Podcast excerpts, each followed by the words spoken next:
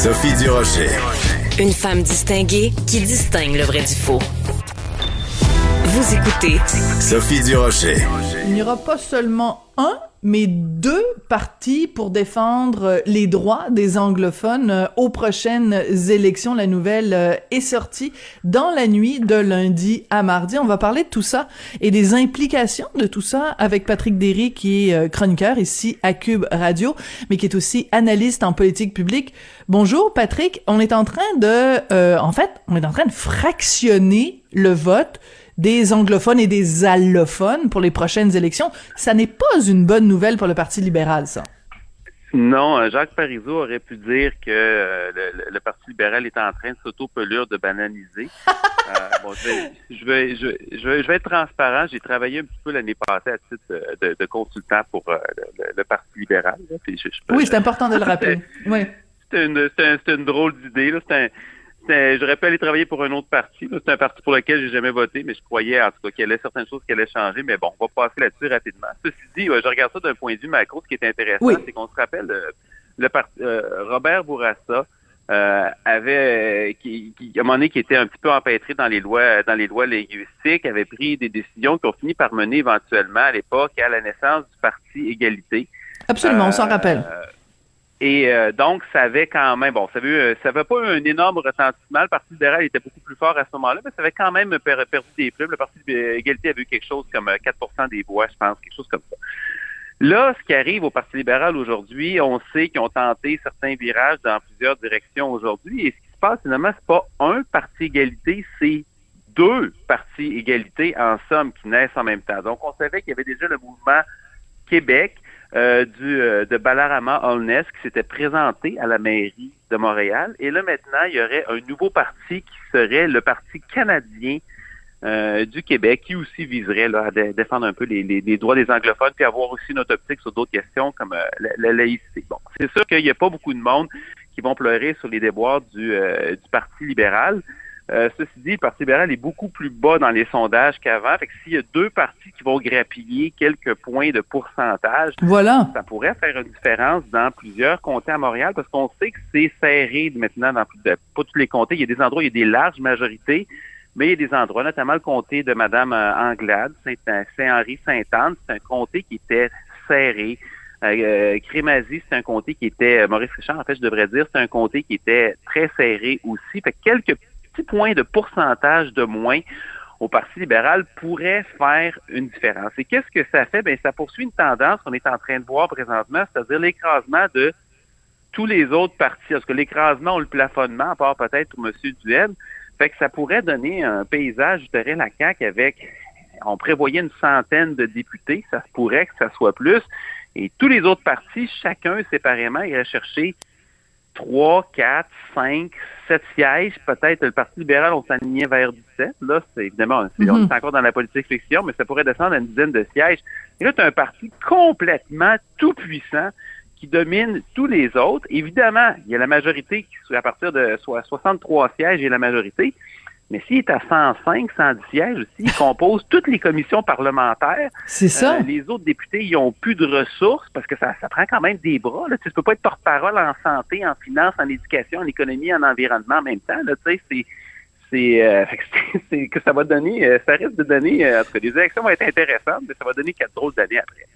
Mais ce qui est intéressant, moi, ce que je trouve, c'est que avec la naissance de ce deuxième parti-là, c'est quand même, euh, il faut, il faut écouter ce qui est en train de se passer. C'est-à-dire que il faut écouter le fait que il y a des anglophones, des allophones qui sont des orphelins politiques, qui ne se reconnaissent plus euh, dans le parti qui traditionnellement portait le, le, le, ballon de la langue, qui est le Parti libéral. Et, euh, et c'est important. Il faut pas simplement minimiser, minimiser tout ça en se disant bon ben là euh, c'est des pleurnichards puis c'est quoi leur problème puis tout ça. Il, faut écouter le fait que il y a des anglophones, des allophones qui trouvent aberrante le, euh, le, projet de loi 96 et qui trouvent qui sont totalement contre la loi 21 euh, et il faut il faut comprendre comment on peut répondre à ces à ces attentes-là? Parce que ce sont des citoyens comme les autres et ce serait trop facile de, de dire bon ben ils vont aller euh, grappiller seulement euh, peut-être un demi pourcentage mais mm-hmm. c'est quand même euh, et ils sont très vocaux hein. moi je les regarde aller sur sur Twitter les tu sais les Mitch Garber puis les Marlene Jennings et les Leslie Chesterman et les Don McPherson de ce monde là ils sont extrêmement fâchés du projet de loi 96 oui, mais c'est, oui, il y a deux aspects qui, sont, qui, sont, intéressants là-dedans. Évidemment, il y a l'aspect des lois linguistiques puis identitaires. Je, je sais que toi et moi, mais peut-être pas l'aiguille exactement au même endroit. Moi, je pense que d'autres d'autres d'autres d'autres voies de passage euh, et, de qui ne, qui ne veulent pas dire de défendre de, de, de, de, laisser aller le français complètement. Mais ceci dit, il y a cet aspect-là sur les lois linguistiques. Mais plus que ça, moi, je pense que c'est le Parti libéral a longtemps pris la communauté anglophone pour acquis. Puis on a déjà Absolument. ça, ça je suis d'accord avec toi. oui. Et, et, et, où il disait, écoute, on a juste à crier référendum, puis ça va être assez. il y a des anglophones qui, qui trouvaient que, écoutez, on veut peut-être un petit peu plus, puis on aimerait ça avoir un vrai programme. Puis aux dernières élections, moi, ça m'a frappé, c'est que même si le Parti libéral a préservé la plupart des sièges dans ses forteresses, en perdant à peu près tout le reste, l'écart s'est resserré. C'est-à-dire que fallait, tu sais, même si tu n'aimes pas particulièrement le mouvement, le, mouvement nationaliste au Québec, fallait vraiment quand même aller se pincer le nez pour aller voter pour Gaëtan Barrette après quatre ans de, de l'avoir vu démolir un peu le système de santé. Euh, après être allé chercher des augmentations salariales pour les spécialistes, puis nous dire qu'on était tous des imbéciles qui comprenaient rien.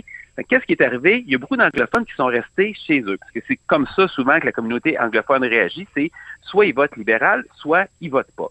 Et euh, donc, ça fait des marges qui étaient beaucoup plus serrées dans plusieurs comtés. Et là, ben là, c'est le phénomène poursuit sa logique, c'est-à-dire il n'y a tellement rien au Parti libéral présentement pour eux qui euh, décide de dire, ben, écoute, on va, on, va aller chercher autre chose. Fait que c'est, pas nécessairement de mauvaise chose, ceci dit, d'un point de vue plus, global, parce que un parti qui dépasse son, sa durée de vie, qui dépasse son utilité, puis qui devient juste un véhicule du pouvoir pour le pouvoir, mhm. finit par tourner un peu à vide, puis tu sais, la saison des idées au Parti libéral, ça fait longtemps qu'elle a eu lieu.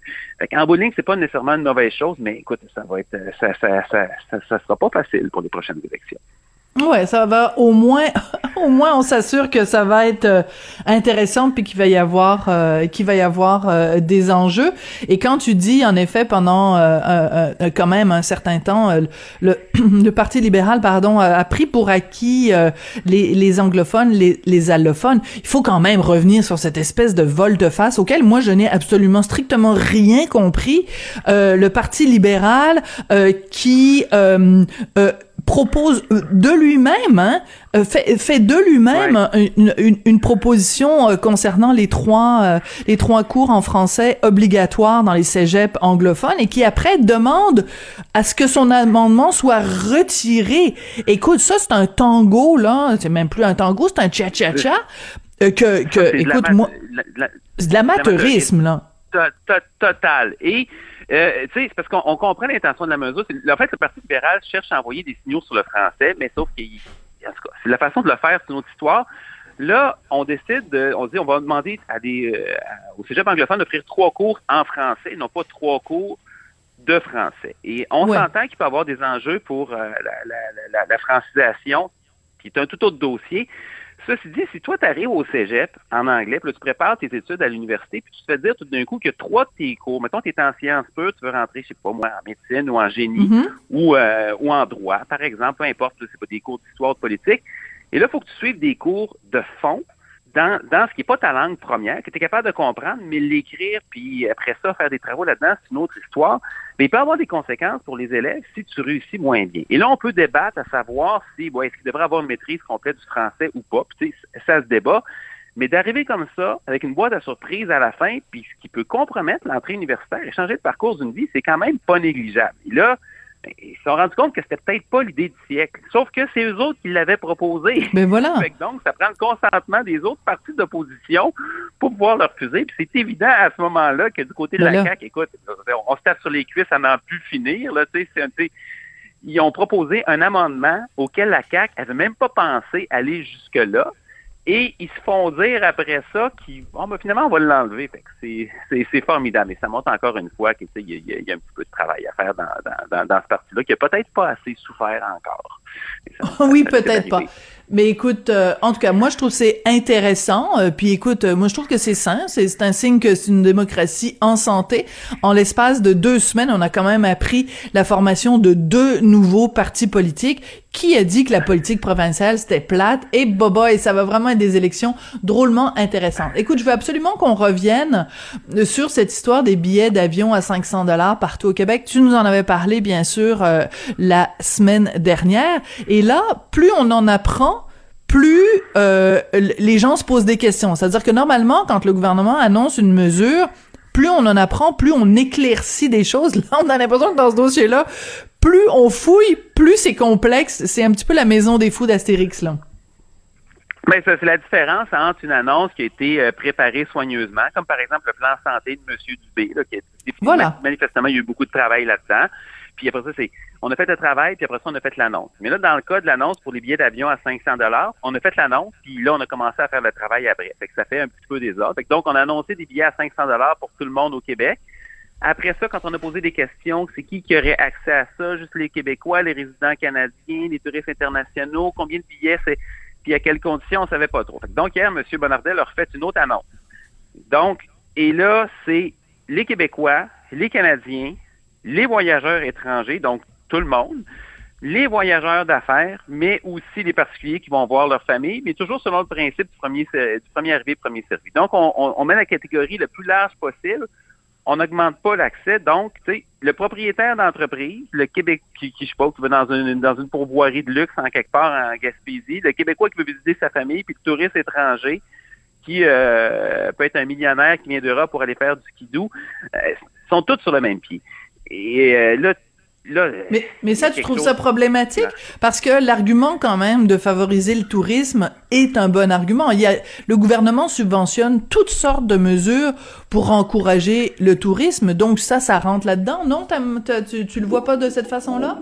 Ouais, mais tu sais, mettons, mettons les touristes au Québec. Mettons, la personne qui vient pour voir le Grand Prix c'est quoi les chances qu'elle aille à Gaspé, sont quand même assez minces. Tandis qu'à l'inverse, si tu prévois ton voyage au Québec parce que tu veux justement aller faire de la chasse, la villégiature, aller explorer les, rivières au nord, ben c'est déjà ça que tu voulais faire. Fait que je suis pas sûr que la subvention va faire une si grosse différence que ça, mais on reste dans un système de rationnement. Fait que c'est comme un programme qui n'a pas vraiment d'objectif parce qu'au départ, c'est le permettre aux Québécois de se promener, puis après ça, tu sais, faciliter la circulation à l'intérieur de la province. Puis là, probablement, ce qui est arrivé, c'est que les compagnies aériennes nous écoutent, ça sera, ça sera pas gérable, cette pétante-là. Fait que donc, qu'est-ce qu'on a fait? OK, parfait. On va simplifier les conditions après coup, mais on arrive avec un programme de rationnement. Moi, j'ai toujours un problème. D'abord, il y a deux choses. Évidemment, la question des subventions, je pense qu'on pourrait ouvrir le marché à des transporteurs américains, par exemple, des transporteurs. Ça pourrait faire baisser les prix sans que le gouvernement mette de l'argent là-dedans.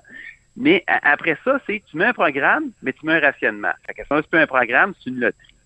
Et après ça, sur les effets réels, c'est qu'à chaque fois que tu mets des subventions, c'est que tu changes pas nécessairement les comportements de tout le monde. C'est comme pour les voitures électriques. On sait que la, à peu près la, moitié de ce qui va en, subvention, ça change pas les décisions d'achat. Quelqu'un qui a racheté une Tesla, même si les conditions ont été, ont été changées au Québec, le, le, prix d'admission a été changé, mais bref, pendant longtemps, les Tesla ont été subventionnés. Mais quand tu achetais une Tesla, tu achetais une voiture de luxe. Tu empochais 8000 pièces, mais ça n'aurait pas changé ta décision d'achat parce que as, à la place d'acheter une BM, tu as acheté un autre type de véhicule de luxe. Je comprends. Et même, fait que c'est, fait que donc, tu mets beaucoup d'argent dans quelque chose qui est pas ciblé.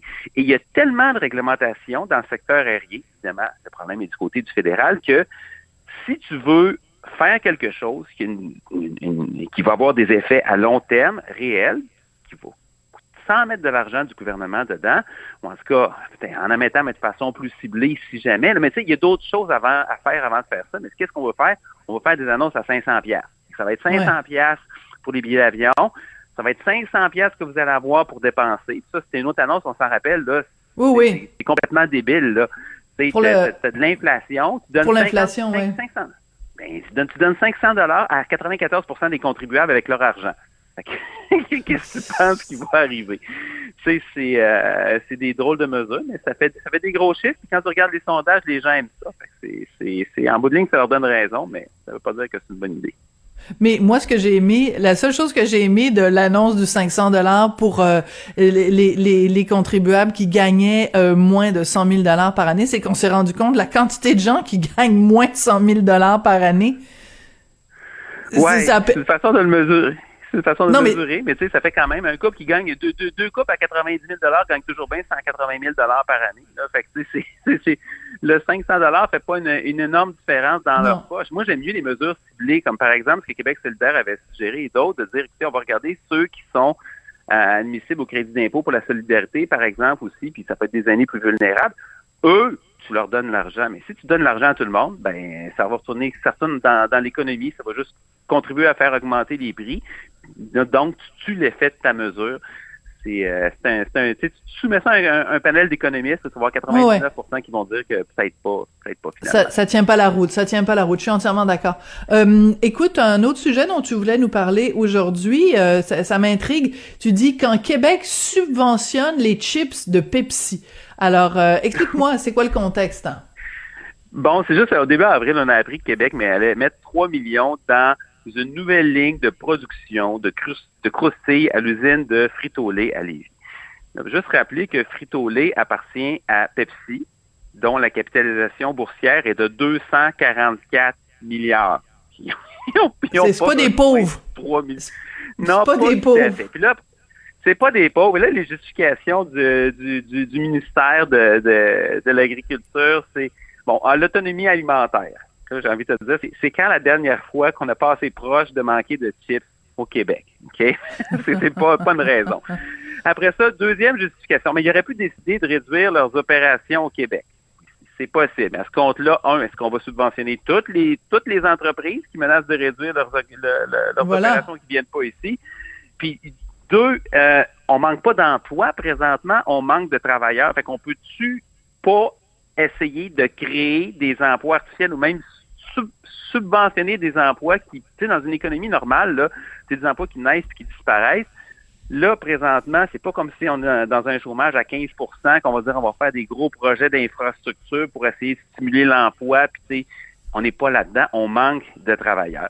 Et après ça, l'autre affaire qui, qui est vraiment drôle, c'est ce qu'on consomme chez nous, c'est mieux de le produire chez nous. Puis là, je reprends les mots du ministre, des représentants du ministère. Ouais, ouais. C'est pas un argument que t'achètes, toi, ça? Ouais. Ben, c'est parce que, tu sais, dans la même page, tu as un article qui dit tout le terroir à l'assaut du monde. OK? Ça veut dire qu'on est super fiers de voir que ben les exportations du Québec vont ailleurs. Mais, tu sais, imagine si chaque pays obsède sur la production locale, puis que, autrement dit, on, tout ce qu'on ben mange ici, c'est poussé chez nous. On ne peut pas faire des exportations en même temps. Tu sais, ça fonctionne pas dans l'économie réelle, la raison pour laquelle on est plus riche aujourd'hui, puis on a accès à toutes sortes de biens, c'est quand, quand toi et moi, on, était petits, là, des bleuets en hiver, là, il n'y en avait pas. Non, ça n'existait pas. Des fraises en janvier, ça n'existait pas. Ouais. C'est ça. Les, fraises en juin, les framboises en juillet, puis les bleuets en août. Puis des, des, avocats, là, moi, j'en mangeais pas souvent quand j'avais 5 ans. Et euh, comment, comme, pourquoi ça fonctionne? C'est parce que on se concentre sur ce qu'on produit bien, D'autres pays se concentrent sur ce qu'ils produisent bien. On fait des échanges commerciaux. Donc, nous, on fait du sirop d'érable. La Floride fait des oranges. Et parce que si on faisait l'inverse, puis que la Floride fallait qu'ils maintiennent des bancs de neige à, longueur d'année pour après ça les faire faire du sirop d'érable, et nous faire pousser des oranges dans des dans des fers, ça coûterait les yeux de la tête. Fait que le commerce, c'est ça que ça fait, ça nous enrichit. Et là, évidemment, on peut dire que des pays comme la Chine, par exemple, que tu sais, ils se préoccupent pas de l'environnement ou la, question des droits humains, c'est un problème, il y a, de l'esclavage en milieu du travail. Ça, c'est une autre chose. Tu peux mettre des, conditions, mais le protectionnisme, on trouve ça super le fun, mais si tu le pousses à sa limite, là, si tous les États subventionnent les entreprises mm-hmm. chez eux, ce que ça va faire, c'est très simple. Tout le monde va payer plus cher. Et voilà, exactement. Tu as tout à fait raison. On va se quitter, on va se quitter là-dessus, euh, Patrick. Euh, mais euh, donc, je vais, je vais. tu m'as donné faim et tu m'as donné soif, donc je pense que je vais aller m'acheter un, petit chip frito-lait que je vais descendre avec un, bon Pepsi de chez nous. Oui. Merci beaucoup, Patrick, chroniqueur à Cube Radio et analyste en politique publique. Toujours intéressant de te parler. Merci, Patrick. À bientôt.